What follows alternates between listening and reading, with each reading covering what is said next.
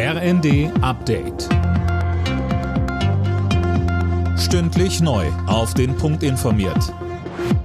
Ich bin André Glatzel. Guten Tag. Die Deiche in den Überschwemmungsgebieten halten den Wassermassen weiter stand. Nach wie vor ist die Lage kritisch. Es gibt aber einen Lichtblick.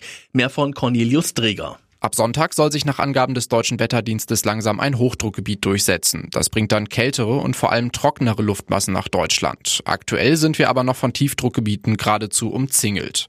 Der Chef der SPD-Bundestagsfraktion Mützenich hat sich wegen des Hochwassers dafür ausgesprochen, erneut die Schuldenbremse auszusetzen. Es sei absehbar, dass die Kosten Länder und Kommunen überforderten, sagte er dem Portal Table Media.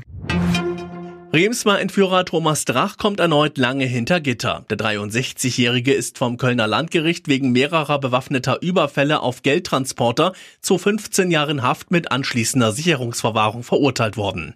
Bei den Taten hatte er auch auf Sicherheitspersonal geschossen. Deutsche sollten den Libanon so schnell wie möglich verlassen. Dazu hat das Auswärtige Amt aufgerufen. Mehr von Tom Husse. Die Sicherheitslage im Nahen Osten sei unberechenbar, heißt es zur Begründung. Eine Eskalation zwischen dem Libanon und Israel sei nicht auszuschließen.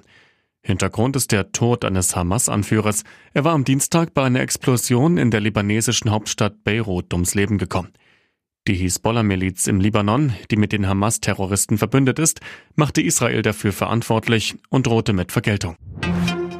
Der erste FC Köln hat einen neuen Trainer gefunden. Timo Schulz wird künftig an der Seitenlinie stehen. Er war zuletzt Coach des FC Basel und davor St. Pauli Trainer.